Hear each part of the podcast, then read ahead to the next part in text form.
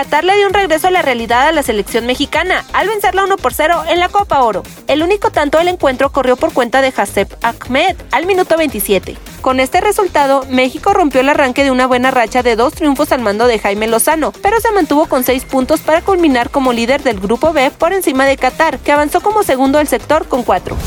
El mexicano Sergio Checo Pérez rompió su mala racha y regresó al podio en el Gran Premio de Austria. Red Bull celebró la victoria de Max Verstappen y el tercer lugar con remontada de 12 posiciones del mexicano. Para finalizar en el top 3, Checo disputó una dura batalla con Carlos Sainz Jr. de Ferrari. El español se defendió durante cuatro vueltas con un monoplaza inferior al del mexicano. Max Verstappen llegó a 229 tantos en el campeonato de pilotos. El segundo puesto es para Checo Pérez con 148 y Fernando Alonso se ubica en el tercer escalón con 129.